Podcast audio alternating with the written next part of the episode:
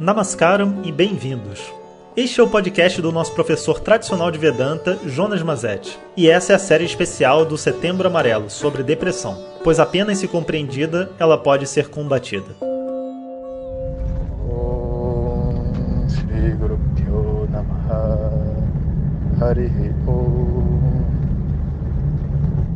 Bom dia pessoal.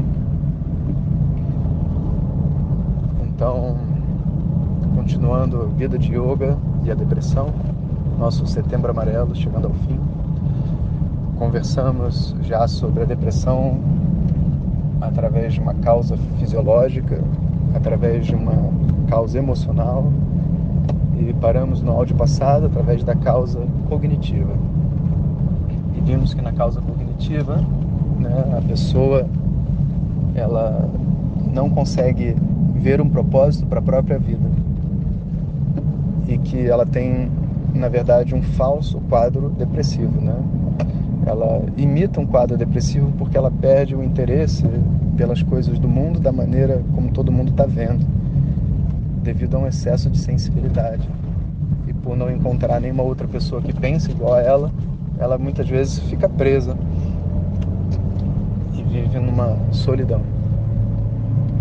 E eu falei também que não precisa se preocupar porque na verdade isso é um, um sinônimo de inteligência, que existe solução e que para isso a gente precisa da tradição védica, porque a gente precisa de um meio de conhecimento que dê um novo significado para a vida e até explique para as pessoas, explique para si mesmo, né, por que, que as pessoas estão perdidas dentro desse mundo. Que inclusive esse é o conceito de samsara. Samsara é um movimento que todas as pessoas estão fazendo. Samsara é uma palavra bonita, mas é uma palavra pejorativa, né? Samsara, parece uma coisa legal, mas na verdade samsara é tipo inferno, né? É o que as pessoas vivem. Samsarati ti samsaraha. Samyak sarati. A pessoa que sarati, que se move, samyak, em círculos, né? nela mesma. Essa pessoa ela está no samsara, ou seja, ela não sai do lugar. Ela se move, ela perde energia, ela envelhece, ela muda de relacionamento, mas é tudo a mesma coisa. Ela não consegue nem mudar o que ela é, não consegue nem encontrar pessoas diferentes do que ela estava se relacionando antes. E ela tem a impressão de que ela está fazendo algo e depois ela volta para o mesmo lugar. E obviamente, samsara gera depressão, porque pô, vai chegar uma hora que a pessoa fala, cara, não dá para viver, sabe? Não dá para viver. O mundo inteiro não tem propósito. Não tem propósito de eu estar aqui fazendo as mesmas coisas sempre no mesmo lugar. Então, nesse ponto, o conhecimento vai ser muito útil. E o conhecimento de Vedanta, especificamente, vai apontar para essa pessoa que, na verdade, essa busca que parecia externa da felicidade, enquanto uma propriedade dos objetos, das situações e das pessoas, é, na verdade, uma busca pela natureza do sujeito. É uma busca por compreender fundamentalmente aquilo que eu sou. Fundamentalmente, eu só quero dizer que é separado das crenças limitantes que a sociedade, os nossos pais apresentam para gente. Esse processo é um processo é, muito delicado, né? um processo é, progressivo. Leva muitos anos, né? 12 anos, 10 anos para a pessoa realmente, é, vamos dizer assim, poder ter mergulhado na sua totalidade dentro do estudo de Vedanta. Assim como qualquer outra arte milenar, né? Karatê, judô, é, dança, arte, são todos processos longos, porque não são processos meramente intelectuais, nem meramente estéticos e artísticos, sabe? É um processo onde aquilo que você pensa e aquilo que você sente tem que estar sincronizado com a pessoa que você é. Ou seja, tem uma espécie de uma autoterapia envolvido nesse processo. Então, não é algo para a gente viver em pouco tempo, é algo que vira a nossa vida por um tempo e depois de um tempo a gente se descobre de uma outra forma completamente diferente. Então, esse processo, né, que é chamado de autoconhecimento, o Vedanta, ele é apresentado pela tradição védica e ele é a primeira opção que eu diria quando a pessoa tem um problema de nível cognitivo que gera a depressão. Inclusive, se você tem essa situação ou conhece alguém que tenha, o que eu diria para você é entra lá no meu canal de YouTube, Jonas Mazetti, pega umas playlists de aulas e de palestras e escuta.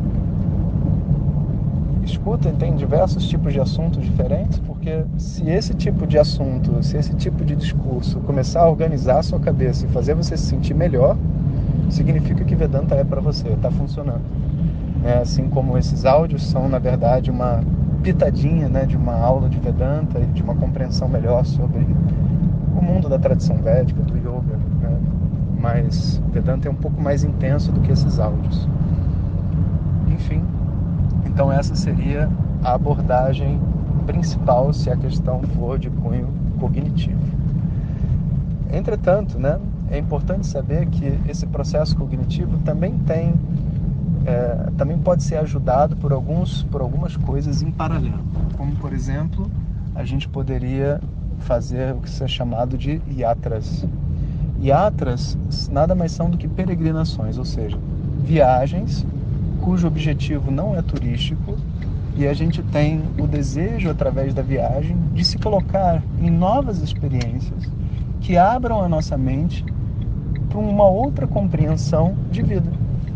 Então, se o problema é cognitivo, deixa eu conhecer outras realidades e as pessoas vivendo de outras formas, porque isso pode me ajudar a compreender o mundo de uma outra maneira. Então, por exemplo, peregrinações a tribos indígenas, peregrinações a locais sagrados, peregrinações à Índia, ao Oriente, né, que tem uma, uma cultura completamente diferente, peregrinações a lugares simples, peregrinações na natureza, tudo isso vai contribuir para você se existe um contato, é, se, se, existe um, um quadro depressivo através de um problema cognitivo. Mais cedo ou mais tarde, Vedanta também poderá te ajudar, ou até mesmo, para não não parecer uma coisa meio fanática que só Vedanta ajuda, o mesmo conhecimento de Vedanta apresentado para você de qualquer outra forma, porque de verdade Vedanta é o nome só de um tema, né? Tipo matemática, história, autoconhecimento, onde está a sua felicidade. Isso é chamado de Vedanta, mas como a gente não, não conhece isso desde pequeno, né? Então parece às vezes que é o nome de uma coisa separada, né? mas não é. Então, Vedanta seria esse outro caminho. Você pode fazer quanto yoga você quiser, botar o pé atrás da cabeça e tudo mais. Isso não vai mudar a visão que você tem de mundo, sabe? Isso vai te dar flexibilidade, vai trabalhar talvez a fisiologia do seu corpo, a sua respiração e um monte de coisa. Mas não vai mudar a forma como você interpreta suas relações. Porque o problema não está no nível físico. Portanto, você precisa de um, vamos dizer assim, um yoga a nível cognitivo. E não é nem a nível mental, você entende? Não é no nível das suas emoções. O yoga do nível das emoções são as terapias. É do nível cognitivo, é a compreensão que eu tenho sobre mim mesmo, sobre o mundo, sobre as minhas emoções e sobre tudo isso. E aí assim a gente completa todas as possibilidades para os quadros depressivos e tudo que pode ser feito ali dentro. E fica uma dica, né? Quando você encontra alguém em depressão, a forma que você pode, é, a forma que você na verdade gostaria de se conectar com essa pessoa não é simplesmente tentando dar energia para ela ou um estímulo e um negócio, tipo animador de festa, sabe? Mas é animador de pessoas. Eu vou na casa dela, ela está deitada e você fala com ela. Não, não é. A forma é um, é, é um pouco diferente. Esse vai ser o tema do nosso próximo áudio.